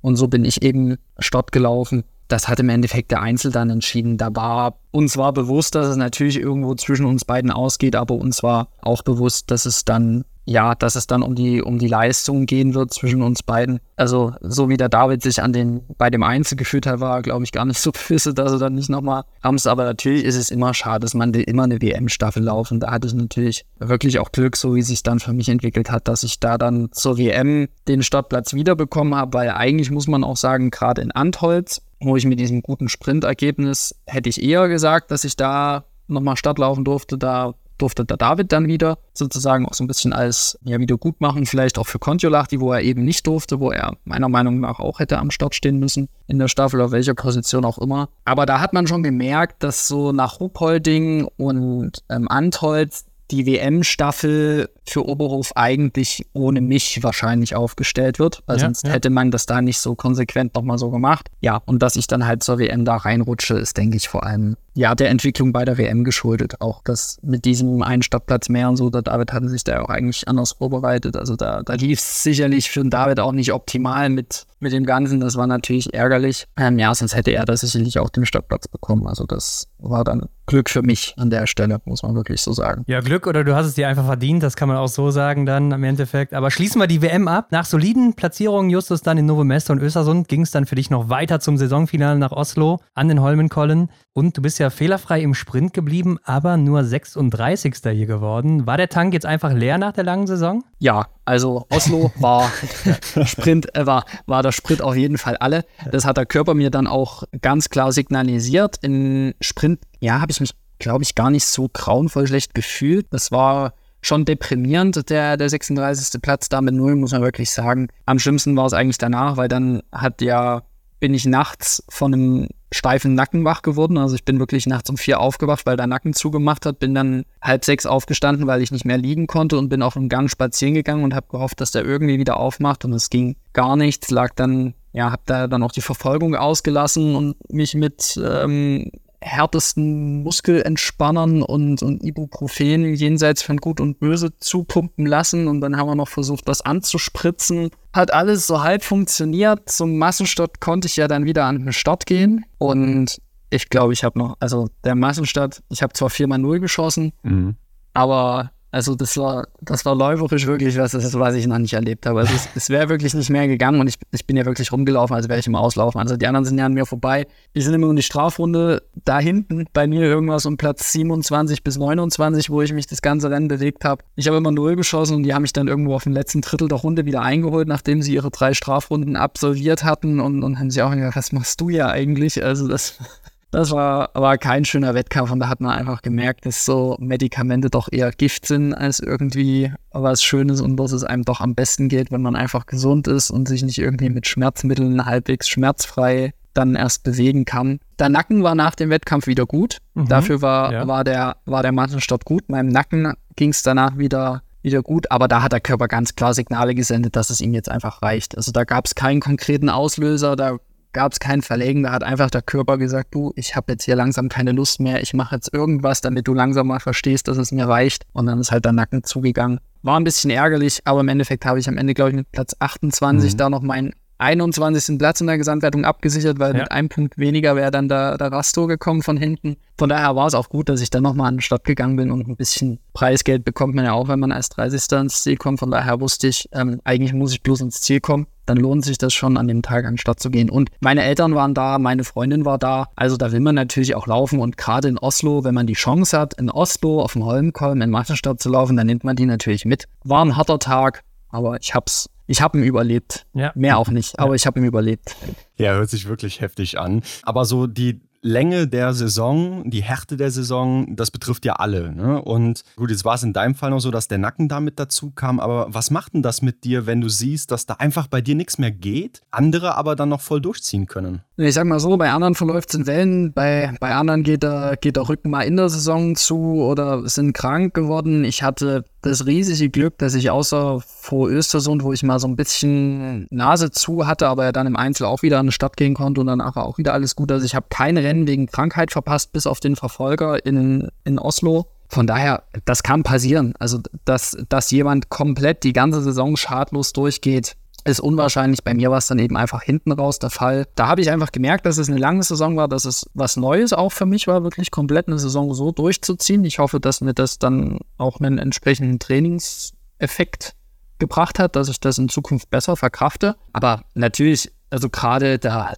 der Niklas Hartweg hatte ja an dem letzten Woche, der war im Sprint irgendwo bei mir mit unterwegs. Der hat auch ziemlich gut geschossen, aber war auch läuferisch völlig völlig daneben ja. und fackelt dann so einen Massenstart ab hinten raus, wo ich mich auch frage, was hat der jetzt genommen? Wie, wie geht das? Aber so ist es eben manchmal im Sport. Manchmal ist halt auch Tagesform wirklich entscheidend. Und darum geht es, darum trainiere ich das ganze Jahr, dass ich eben sowas dann auch besser verkrafte wie so manch andere. Und deshalb ähm, ja, schinde ich meinen Körper jeden Tag, damit er dann im Winter das auch in Zukunft hoffentlich nochmal ein bisschen besser verkraftet und eben auch nochmal die eine oder andere Sekunde im Laufen weniger verloren geht, dass ich da dann halt auch ein bisschen weiter vorne mit mit unterwegs bin. Das Problem ist nur, das machen alle, aber Justus, das war jetzt deine erste komplette Weltcup-Saison. Am Ende bist du eben 21. geworden. Ja, und außer dieses eine Rennen, wie du schon sagst, alles mitgelaufen, also Wahnsinn. Wie fällt denn dein persönliches Fazit aus? Also ich würde sagen, das war, wenn ich jetzt meine Zielstellung vor der Saison vergleiche mit dem, was ich erreicht habe, habe ich alle Ziele, kann ich an alle Ziele in dicken, fetten Haken dran machen. Die absolute Kirsche auf der, auf der Torte wäre natürlich diese Medaille bei der WM in der Staffel gewesen. Das war schade schade, dass es nicht geklappt hat. Aber da, ja, denke ich, ändern sich andere, ärgern sich andere aus dem Team mehr darüber. Für die war das, denke ich, ein deutlich ja, wichtigeres Ziel als für mich. Mir, bei mir ging es um, um andere Sachen. Vor allem, es wäre wirklich eine absolute Krönung gewesen zur super perfekten Saison. Sowas eben nur eine perfekte Saison. Also ich kann mich äh, über nicht beschweren. Ich bin ja hochzufrieden mit der Saison, wie das alles geklappt hat, wie ich mich da entwickelt habe und, und hoffe natürlich, dass die Entwicklung aber auch weitergeht und dass ich jetzt nicht auf diesem Level stehen bleibe, was natürlich auch schon erstmal eine ganz gute Ausgangssituation ist. Aber natürlich äh, geht es mir darum, mich da noch weiterzuentwickeln und darauf aufzubauen. Und das ist jetzt aber wirklich ein Punkt, wo ich sage, da kann man wirklich sehr gut aufbauen und alles, was jetzt darüber hinaus noch kommt, ähm, kann man dann schon durchaus als erfolgreich bezeichnen. Und deshalb, ja, bin ich mit der Saison erstmal sehr zufrieden als Grundlage für die nächsten Wettkämpfe oder für die nächsten Winter. Ja, da kann man auf jeden Fall drauf aufbauen. Justus, wie hast denn du das Ganze dann mental erlebt? Hast du da einen Unterschied zu den Jahren zuvor festgestellt, wo du hauptsächlich im IBU Cup unterwegs warst? Ja, das habe ich auch, das, das hatte der David auch in seiner, in seiner Folge erwähnt. Das hat, hat mich vor allem dann in der Saison gemerkt. Über die 17. Plätze am Anfang in Kontiolahti habe ich mich gefreut wie ein Schneekönig. Mhm. In Novemesto oder so hat man sich dann in solche Plätze irgendwie nicht mehr so krass gefreut. Da hat es auch keinen mehr interessiert. Am Anfang hat man 40 Nachrichten bekommen für den 17. Platz. Am Ende hat man für einen, für einen 15. Platz vielleicht noch vier bekommen oder so. Man merkt, am Anfang ist es sehr aufregend und, und spannend, ähnlich wie wenn man das erste Mal vom 10-Meter-Brett springt oder irgendwie sowas. Also wenn man irgendwie sich das erste Mal was traut, irgendwas Neues. Aber man, sehr schnell wird es dann auch wieder erschreckend normal. Mhm. Von daher man, man wächst da extrem schnell rein oder man gewöhnt sich da schon sehr schnell dran, was fast ein bisschen schade ist, weil es natürlich sehr aufregend war. Also gerade die ersten Rennen waren sehr aufregend. Natürlich ist auch jede Saison zu Beginn immer extrem aufregend, aber dann so im Saisonverlauf kommt man da dann auch ziemlich schnell wieder rein. Und das ging mir jetzt im Weltcup wirklich ähnlich wie im IBU Cup. Am Ende, man gewöhnt sich dran, dass da Kameras sind und man kennt dann auch wieder alle rundherum, klar, die Medientermine kommen vielleicht ein bisschen mehr dazu und dann steht vielleicht auch mal ein blöder, oder was heißt ein blöder Artikel in der Zeitung, blöd, wirklich blöden Artikel von mir gab es nicht, aber man liest natürlich nicht so gerne, wenn es nicht so gut lief. Das geht dann immer ein bisschen schwerer runter. Ja, das wird dann natürlich auch ein bisschen mehr in der Öffentlichkeit wahrgenommen, aber ansonsten so für mich in dem, in dem Ablauf gewöhnt man sich da wirklich sehr schnell dran und gewöhnt sich auch das Umfeld dann sehr schnell dran. Also dann werden eben besondere Leistungen, werden natürlich nach wie vor besonders wahrgenommen, aber ja, wenn man dann irgendwo sein Niveau hat, dann relativiert sich das auch. Ich meine, für einen Bö ist ein dritter Platz oder ein zweiter Platz auch völlig normal. Da dreht sich auch kaum noch jemand rum. Und wenn er zum fünften Mal hintereinander gewonnen hat, ja, dann ist es halt so. Ja. Äh, das wäre bei mir natürlich was völlig anderes. Wenn ich da einmal auf dem Podest stehe oder so, ist natürlich auch wieder die Hölle los bei mir. Aber ja, so ist man da eben in seinem Niveau oder in den Erwartungen drin und dann gleicht sich das auch sehr schnell an. Und ob das dann EU Cup oder Weltcup ist, ist dann nur die Frage, wie viel ja, Likes vielleicht in einem Bild sind oder wie viele Zeitungsartikel es darüber gibt, aber für einen selber oder aus dem privaten Umfeld kommt dann da auch nicht mehr da ist dann der Weltcup irgendwann auch nicht mehr wirklich anders als EBU Cup. Ja, und EBU Cup war ja dann auch nicht mehr wirklich Thema für dich, ne, diese Saison. Außer dieses eine Mal, wo du jetzt eben uns erzählt hattest, da im Massenstart Ruhpolding davor, da standst du vielleicht so auf der Abschlussliste, wo du gar nicht mehr drauf erscheinen wolltest. Hat das dich auch irgendwie beeinflusst, dass es dann vielleicht dann doch wieder die, der Schritt zurück sein könnte? Nee, darüber habe ich ehrlich gesagt vor dem EBU Cup nicht so richtig, äh, vor dem EBU Cup, vor dem letzten, vor diesem Weltcup dann Ruhpolding nicht so richtig nachgedacht, weil für mich der Fokus dann schon mehr Richtung WM ging. Also weil ich da, dadurch, dass ich die WM-Norm hatte und so, der Fokus schon eher Richtung vorwärts gerichtet war und gar nicht so diese Angst. Aber das ist mir natürlich auch danach schon bewusst geworden, dass es da schon eng war. Also auch das hat man dann schon gemerkt, dass ähm, auch die Gespräche, die dann waren, ob man Richtung Antholz nicht vielleicht auslassen will, weil es ja läuferisch nicht so gut lief zuletzt oder so. Also da hat man schon gemerkt, na, dass da war es vielleicht anders geplant. Da hatten sie sich vielleicht schon gedacht, na, da können wir jetzt entspannt austauschen. Okay, Mist, hat doch nicht geklappt. Aber nee, da, da habe ich mich tatsächlich mit dem EBU Cup in der Saison dann glücklicherweise auch mental wenig auseinandersetzen müssen oder habe das auch nicht, ja, nicht gemacht. Aber das ist jetzt wieder äh, eine ganz andere Situation, wenn wir jetzt auf die nächste Saison schauen. Ja, machen wir noch nicht, ne? Wir gucken jetzt erstmal, was nimmst du dir denn vor für die nächste Saison? Ja, also im Endeffekt ist das sehr ähnlich zur letzten Saison. Es geht natürlich wieder darum, im Weltcup-Team komplett dabei zu sein, wie ich es gerade schon angedeutet habe. Das ist noch nicht der Fall. Also ich muss mir auch wieder ganz normal qualifizieren wie letztes Jahr. Von daher ist das natürlich das erste große Ziel für den Weltcup qualifizieren, dann muss ich mich an meinen Erfolgen oder an meinen Rennen vom letzten Jahr messen. Das heißt, ich will meine Schießquote gerade liegend beibehalten und stehend hoffentlich ein, zwei Prozent noch mehr treffen. Vielleicht auch ein bisschen mehr. Also gutes Schießen ist immer eine Grundvoraussetzung für gute Ergebnisse. Und dann natürlich auch im Läuferischen wieder einen Tick näher rankommen, wieder die Lücke zur, zur Weltspitze ein Stück kleiner werden lassen um dann entsprechend auch nochmal konstanter in die Top 20 so in der Gesamtwertung zu kommen und auch das ein oder andere Top 10 Ergebnis mehr abzuliefern. Also dass ich schon es öfter mal schaffe, in die Top 10 äh, mich blicken zu lassen, vielleicht auch mal Top 6 so als, als äh, bestes Saisonergebnis wäre auf jeden Fall schon schön und natürlich dann wieder bei der WM dabei sein, hoffentlich wieder in der WM-Staffel am Start stehen. Das sind dann schon so die Ziele, ja, genau. Gut, letztes Mal meinst du ja auch zu uns, dass du dich jede Saison so ein bisschen steigern willst und natürlich auch stehend sicherer werden willst. Wie zufrieden warst du damit jetzt im vergangenen Winter? Ja, also stehend hat natürlich diese Phase da gerade in Pokljuka schon böse an der Trefferleistung geknabbert. Da waren ein paar Dreier dabei, das ist natürlich nie gut für die Gesamtleistung erliegen, war ich sehr zufrieden, muss ich wirklich sagen. Also liegend lief top. Da habe ich auch keine Ambition, da irgendwas an meinem Anschlag oder so zu ändern, sondern da geht es darum, dass ich das Niveau halte. Dafür muss man natürlich auch arbeiten. Und stehend geht es, wie gesagt, darum, äh, in den entscheidenden Momenten noch ein bisschen abgebrühter zu sein, da auch mal eine, eine schnelle Null, so alias äh, Giacomel oder so, dass man da mal gegenhalten kann. Da kann ich mich in Antolz erinnern, da stand ich mit, ich glaube, so auch Stalder und, und Giacomel am Schießstand. Ich, glaub, ich weiß nicht, ob Jacquelin auch noch dabei war. Auf jeden Fall war da auch eine Situation, da waren die alle beim dritten Schuss und ich habe gerade meinen ersten gemacht und ich habe mir gedacht, ey, ey, ey. Und dann habe ich auch noch einen Fehler geschossen und zwei von denen haben null. Also das war nicht so gut. Da habe ich gemerkt, wo ich noch hin will. Also ja, stehend noch ein bisschen zügiger und natürlich noch den, den Tick sicherer. Stehend eine 90 Prozent über die Saison zu schaffen, ist schon extrem schwer. Also da, das ist schon wirklich dann absolut top. Deswegen irgendwas so zwischen, so Richtung 85 bis, bis 90 wäre schon so das Ziel, was ich äh, an Trefferleistung stehen nächstes Jahr schaffen will. Aber das wird auch eine gute Herausforderung. Ja, kannst du ja jetzt alles mit Ruhe angehen in der Vorbereitung. Ist ja deine zweite Vorbereitung im A-Kader, aber nur Benny und Roman, die sind ja fürs erste Weltcup-Trimester gesetzt. Hast du denn vielleicht auch so insgeheim gehofft, dass du auch gesetzt bist nach deiner Weltcup-Platzierung? Gehofft, ja, aber realistisch betrachtet gewusst, dass das nicht der Fall sein wird, weil die Lücke zwischen Benny und Roman und mir ist eben doch eine sichtbare. Also da ist gerade eine Gesamtwertung, da ist eine deutliche Lücke. Und hinter mir dann zu David, zu ähm, Hannes, zu Philipp Nafrat, da wird es eng. Das ist sehr eng, da ist es schwer zu argumentieren, zu sagen, ja, der kriegt jetzt noch einen Platz und der aber nicht mehr.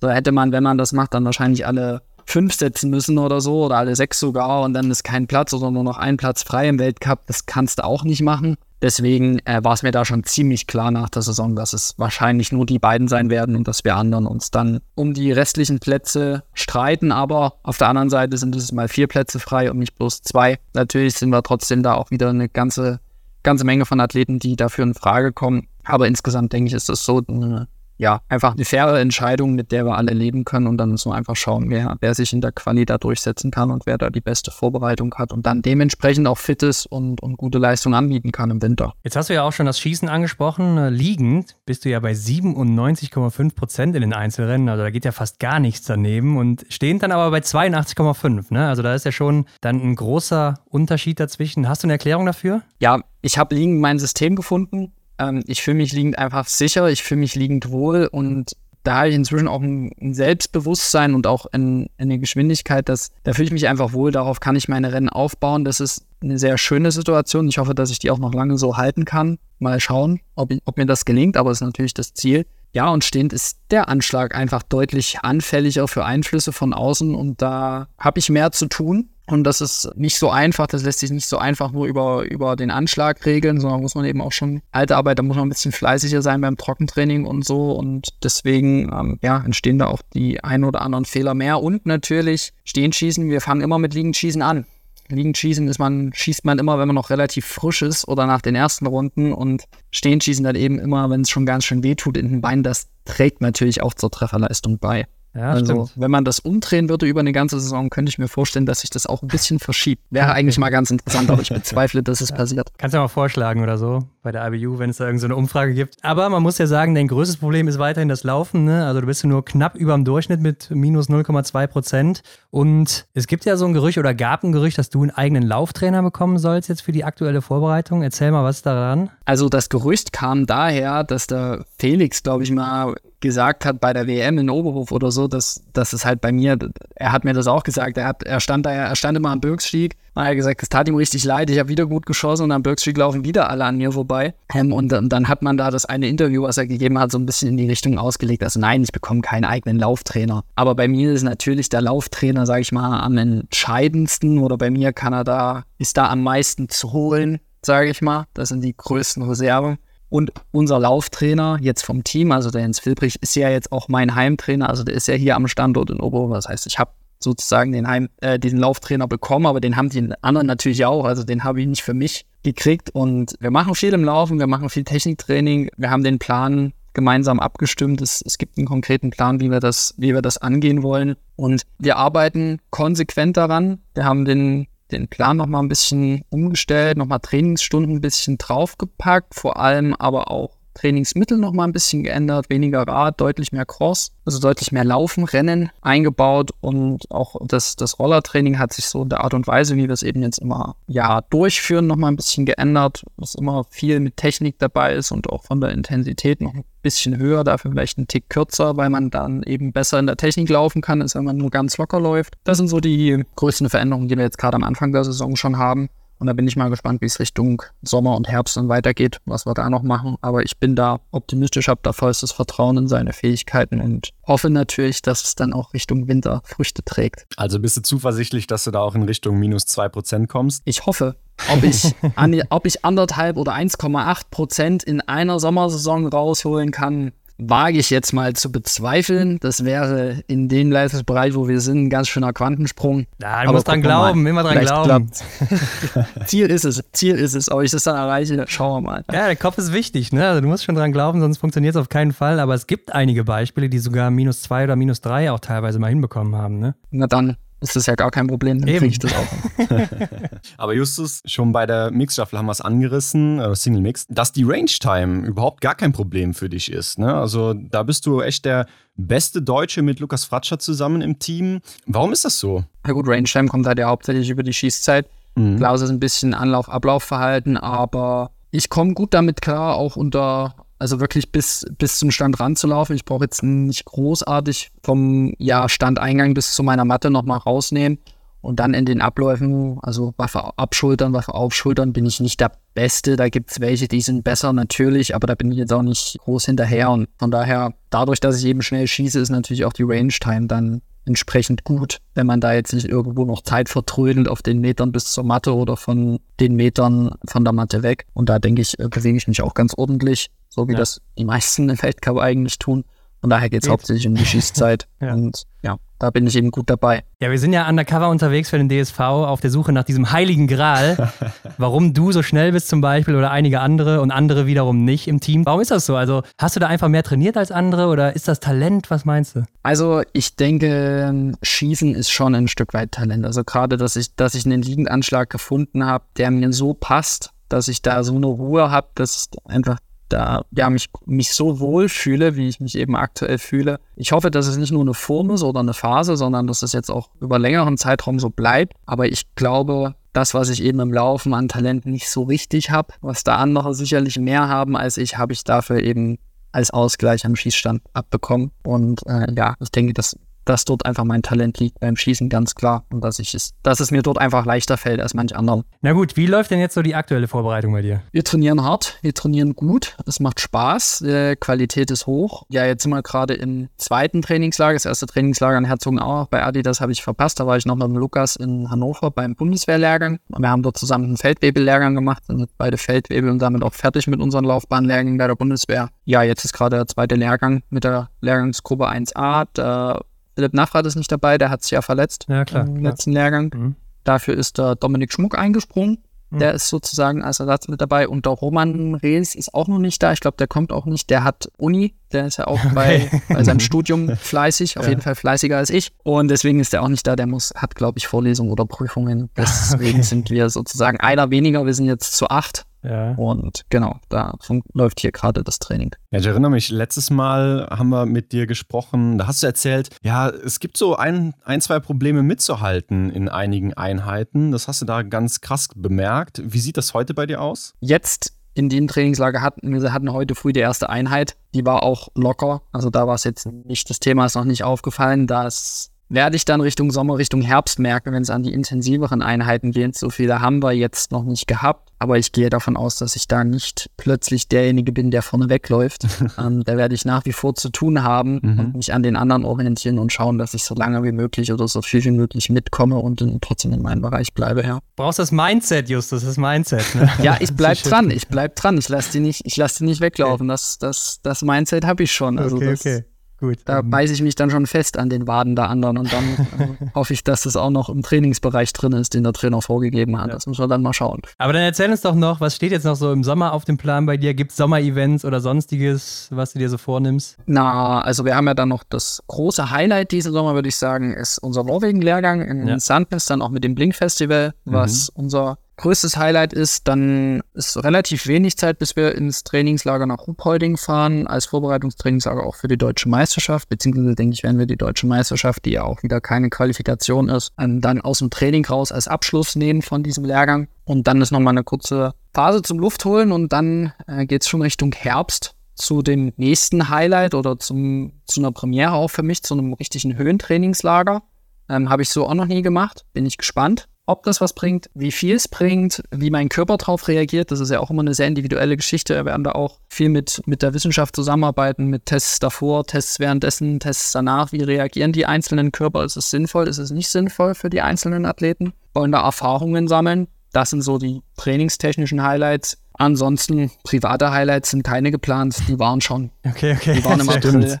Und ähm, da ist dann diesen Sommer erstmal nicht mehr so viel. Also da geht es jetzt wirklich voller Fokus auf den Sport und äh, sind nochmal vielleicht ein paar Tage zu Hause oder da ein verlängertes Wochenende irgendwo, aber viel mehr wird dann auch nicht passieren. Also da steht jetzt wirklich erstmal Biathlon im Vordergrund für die nächsten Monate. Stimmt, konnte man lesen, das Biathlon-Traumpaar, ne, das nächste dann, das sich da einreiht in die, die es alle gibt. Aber gut, äh, Justus, wir sind wieder durch und erzähl unseren Zuhörern noch gerne noch, wo können sie dir folgen, wo können sie dich finden? Ja, man findet mich nach wie vor äh, auf Instagram und auf Facebook. Meinen genauen Kürzelnamen weiß ich nicht, den könnt ihr sicherlich ja. in die Shownotes oder so packen. Machen wir klar. genau. Ja, genau. Da findet er mich. Eine Website ist in Entstehung. Das dauert Aha. noch ein bisschen. Die wird dann bis zum, auf jeden Fall bis zu Beginn der nächsten Saison soll dann äh, auch eine offizielle Website von mir an den Start gehen, wo dann ja alles noch ein bisschen komprimiert und übersichtlich ja zu sehen sein wird. Genau. Aber aktuell die Social Media Kanäle Facebook und Instagram. Kann der Benny ja für dich bauen, ne? Der hat ja dann auch vielleicht nächstes Jahr mehr Zeit oder so mit der Website. Mal gucken. Ja, mal schauen. Okay. Der Benny ist, glaube ich, ganz schön teuer. Ja, ja. Weiß nicht, ob ich mir den leisten kann. Das stimmt. Guter Punkt. Na gut, vielen Dank und ja, wir sind mal gespannt, wie es weitergeht und ob du es dann am Ende schaffen wirst, weil der Kampf ist natürlich hart um das Team, aber wir bleiben dran und du wahrscheinlich auch. Also vielen Dank dafür und bis zum nächsten Mal. Bis zum nächsten Mal. Freut mich, dass ich hier sein konnte. Danke, Justus. Also sehr viel, was da auf ihn eingeprasselt ist in seinem ersten kompletten Winter, Hendrik. Und ich denke, das wird auch nicht abnehmen. Aber er muss sich ja erstmal wieder qualifizieren. Und ich bin auch mal gespannt, was jetzt der neue Lauftrainer, der ja nicht nur für ihn ist, sondern für alle, ob der wirklich was bringen kann oder ob Justus vielleicht auch mal so einen Sprung hinlegen kann wie einige andere. Genau, das könnte man ja bei ihm fast am besten sehen, ne? denn da ist noch super viel zu holen, finde ich. Und ja, das wäre doch toll, wenn das jetzt Früchte trägt und Justus da den Sprung dann schafft, weil das, was er jetzt so letztes Jahr erlebt hat oder letzte Saison erlebt hat, das wird ja die neue Basis für ihn so. Vielleicht setzt er sich ja dann auch wieder in der Quali durch und erlebt dann halt nochmal so einen Winter, ja, nur dann eben gestärkt in der Loipe.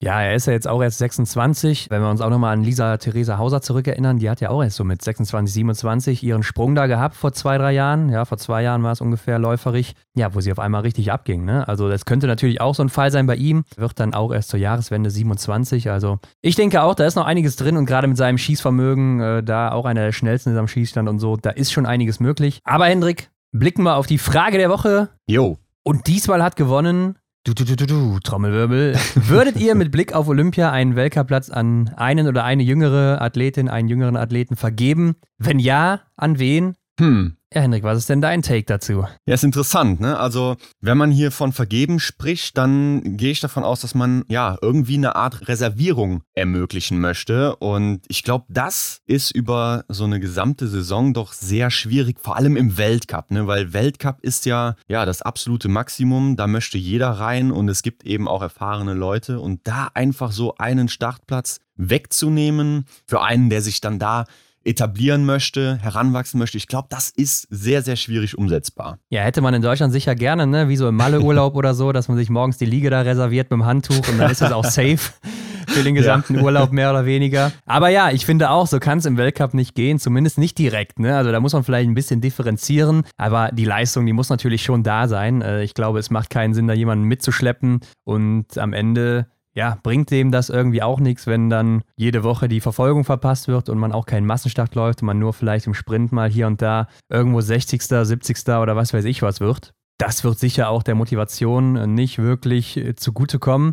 Und jetzt denke ich zum Beispiel auch an vielleicht eine Person wie Benedikt Doll. Der geht jetzt wahrscheinlich ja in seinen letzten Winter, wie er mal gesagt hat. Sagt man dann, yo, du bist jetzt raus, Benny, weil bringt uns ja auf lange Sicht mit Hinsicht auf Olympia 2026 nicht wirklich was, dass du hier noch dabei bist. Wäre ja auch Blödsinn, ne? denn er ist ja aktuell immer noch der beste deutsche Mann und bringt dem DSV damit ja auch irgendwo Geld und Ansehen oder auch im TV eben die Zuschauerzahlen.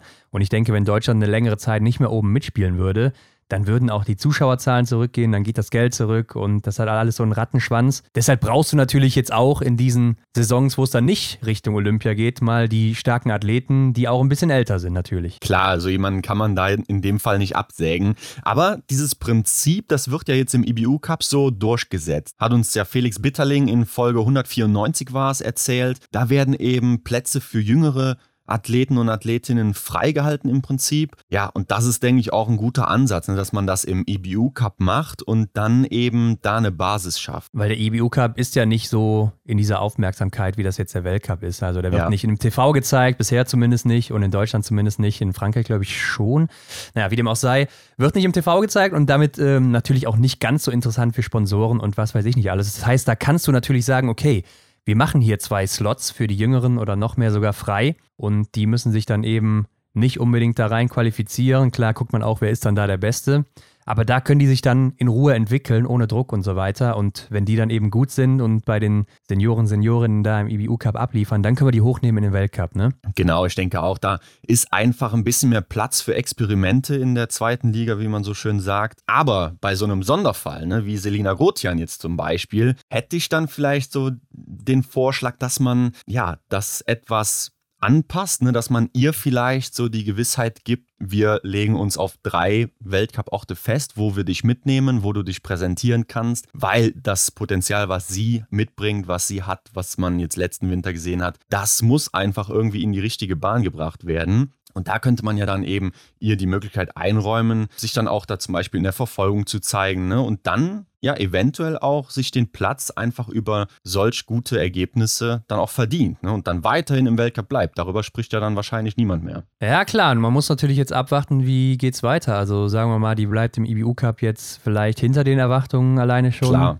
Dann Mhm. wird es natürlich schwierig zu sagen, komm, wir nehmen dich jetzt drei Weltcup-Orte mit und zwei andere sind aber deutlich besser als du, die vielleicht auch nur irgendwie drei, vier Jahre älter sind und auch 26 noch mit dabei wären. Dann muss man natürlich auch sagen, ja, geht wahrscheinlich nicht so lange gut und sorgt vielleicht auch für Unruhen. Deshalb denke ich auch hier, da muss schon auch Leistung kommen. Und wenn man jetzt sagt, okay, du bist safe dabei auf jeden Fall, egal was kommt, ja, dann ist sie vielleicht auch nicht mehr so motiviert, da reinzuhauen im Training und vielleicht auch bei den Qualis. Klar, man muss jetzt hier auch von diesem Peak ausgehen, auf dem sie unterwegs war, ne? diese Welle, die sie hatte.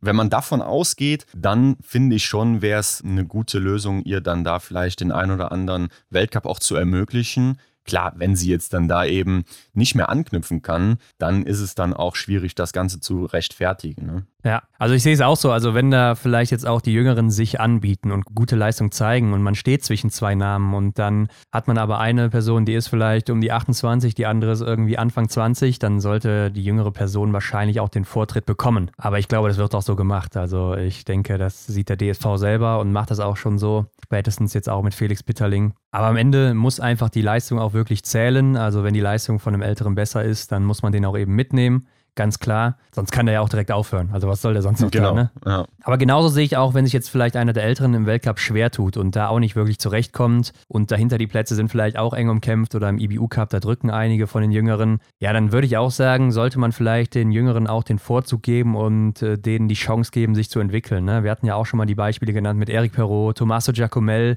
auch ein Sebastian Samuelsson, der hat Jahre gebraucht, klar, der ist äh, 2018 in Pyeongchang gut dabei gewesen, aber danach die zwei, drei Jahre, ja, die Mhm. waren auch erstmal nicht so gut bei ihm und da ist er auch erstmal sehr weit hinten immer gelandet und da hat man sich auch gefragt, ja, wer ist dieser Schwede eigentlich, der mal 2018 da in Pyeongchang ganz gut abgeräumt hat? Oder guck dir die erste Saison von Elvira Oebeck an, die war auch nicht so berauschend und in der zweiten ist sie dann natürlich durchgestartet. Lisa Hauser habe ich eben auch erwähnt, ne? auch schon immer in Österreich mit dabei. Klar, ist jetzt auch nicht so ein starkes Team insgesamt. Das heißt, da war immer ein Platz frei für sie. Aber sie war ja jetzt auch nicht immer ganz oben mit dabei, sondern musste auch schon um ihre Podestplätze oder Top-Ten-Plätze mal kämpfen, viele Jahre lang. Und dann kam auf einmal aber dieser Sprung, ne, der sich vielleicht auch durch diese Entwicklung dann vorgetan hat. Oder mir ist jetzt auch aufgefallen, Sebastian Stalder, der hat auch einen guten Sprung gemacht. Ne? Also der hat teilweise mal die, die Plätze um Position 100 oder so gesehen, regelmäßig, ist fast nie in die Verfolgung gekommen. Und letzten Winter, da hat er einen richtigen Sprung gemacht und ist in den Massenstarts immer in die Top 10 gelaufen und war bei Mhm. jedem Massenstart dabei und ist am Ende, glaube ich, 17. im Gesamtweltcup geworden. Also so kann es dann eben auch gehen, wenn du immer mal mitgezogen wirst und siehst, wo muss ich eigentlich hin. Klar, das hat sicherlich Vorteile und ich denke, auch ein großer Gedanke ist ja der, dass es in Italien gemacht wird. Ne? Italien baut ja ihr Team da so ja, in Richtung Olympia auf, ne? natürlich, weil es eben da auch der Austragungsort ist und ähm, im Prinzip Heim-Olympia dann wird für die Jungs und Mädels da. Ja. Ähm, aber in Italien, finde ich, kann man es halt auch dann eher machen, weil man eben nicht so ein stabiles Team hat im, durch die Bank weg. Ne? Also da gibt es halt diese zwei, drei Namen. Gerade wenn man jetzt auf die Männer blickt, äh, da hast du einen Lukas Hofer aktuell jetzt noch als Top-Athleten und dahinter war dann jahrelang äh, nichts. Also klar, du hast Dominik Windig gehabt, der hat auch aufgehört. Mhm. Und dann gab es eben nur noch äh, Tommaso Giacomel und Didier Bionas, die aber auch noch den Anschluss gesucht haben und jetzt hat äh, Giacomel ihn gefunden.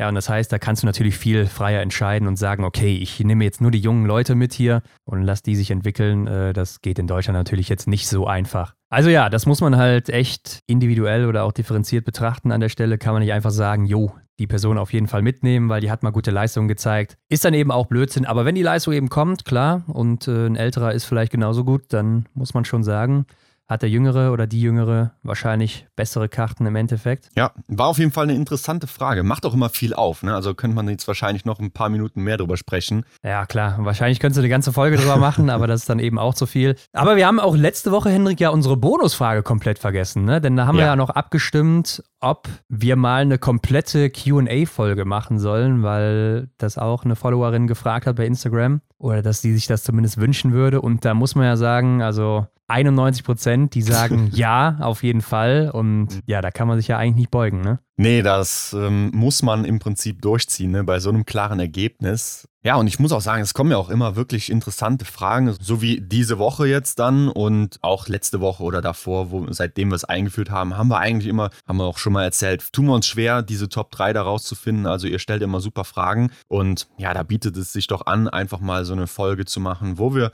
all eure Fragen, beziehungsweise nur die besten natürlich, beantworten. ja, ich denke alle, das wird dann zu viel wahrscheinlich, aber äh, ich denke, da habt ihr alle bessere Chancen dran zu kommen und da können wir uns dann deutlich mehr Zeit auch für nehmen. Aber ja, müssen wir mal gucken, wie wir das genau aufbauen.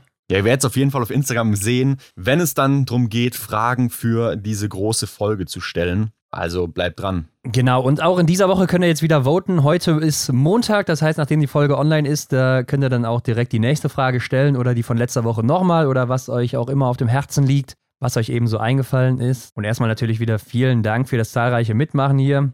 Wir hoffen, dass es natürlich auch so bleibt, jetzt auch im Sommer. Ansonsten, Hendrik, bekommen wir aber auch viele Fragen immer zum Thema Doping und auch Asthma und so weiter zu Johannes Stimmt, ja. Vielleicht auch, weil da aktuell so ein paar Meldungen kursieren. Mhm. Aber das kann man vielleicht auch relativ schnell abhandeln, weil das ist natürlich auch so ein Ding, wo die Medien sich direkt draufstürzen. Das ist so ein, ja, so ein russischer, ich weiß nicht, ich glaube, ehemaliger Athlet oder so, der jetzt auch da ein bisschen was zu sagen hat oder so in Russland, mhm. der aber auch schon seit Jahrzehnten immer wieder die Norweger an den Pranger stellt und wahrscheinlich, weil er selber mal gedopt hat oder so, da nicht ganz ganz zufrieden ist mit sich und äh, kein Interview auslässt, wo er nicht irgendwie die Norweger des Dopings beschuldigt und was weiß ich nicht alles. Bisher wurde da noch nie irgendwas gefunden oder sowas. Klar, die benutzen Asthmamittel, aber Leute, das ist nicht nur in Norwegen so. Also das gibt es auch in Deutschland und in anderen Nationen und das ist eben auch legal, wenn man das mit Attest eben macht. Ich glaube, es gab mal eine Untersuchung bei der Tour de France oder so, da waren irgendwie mhm. mal von ich weiß nicht, 120 Startern, 116 oder 118 oder so, die da irgendwie Asthma hatten, Hendrik. ja, scheint, scheint an der Sportart zu liegen. Ja, und es ist jetzt auch nicht so, als würde das diesen riesigen Gamechanger am Ende ausmachen. Deshalb verschließe ich mich aktuell da so ein bisschen vor dieser Frage, vor dieser Meldung, weil es eben, wie gesagt, von diesem russischen Funktionär in jeder freien Sekunde angesprochen wird, schon seit Jahren, Jahrzehnten. Also könnt ihr euch gerne mal angucken bei Google oder so. Und in diesem Sinne, Leute, abonniert uns, folgt uns, drückt auf die Glocke, teilt das mit all euren Freunden, lasst fünf Sterne da, supportet uns, damit das hier alles noch ein bisschen besser werden kann. Hinweise zu Justus und zu uns findet ihr wie immer in den Show Notes. Und ja, dann hören wir uns in der nächsten Woche wieder mit einem neuen Gast mal wieder. Wir sind nicht in Deutschland. Nee, wir machen mal einen kleinen Ausflug. Lasst euch mal überraschen, wo es hingeht. Auf jeden Fall ist es da, glaube ich, auch sehr schön, ne? Ja, ich war noch nicht da, aber vielleicht, das könnte schon sein, Hendrik. Werden wir auf jeden Fall auch dann im Dezember spätestens sehen, wahrscheinlich. Aber ja, wie dem auch sei, macht's gut, Leute. Bis nächste Woche und ciao. Ciao. Das war die Extra-Runde mit Ron und Hendrik für diese Woche.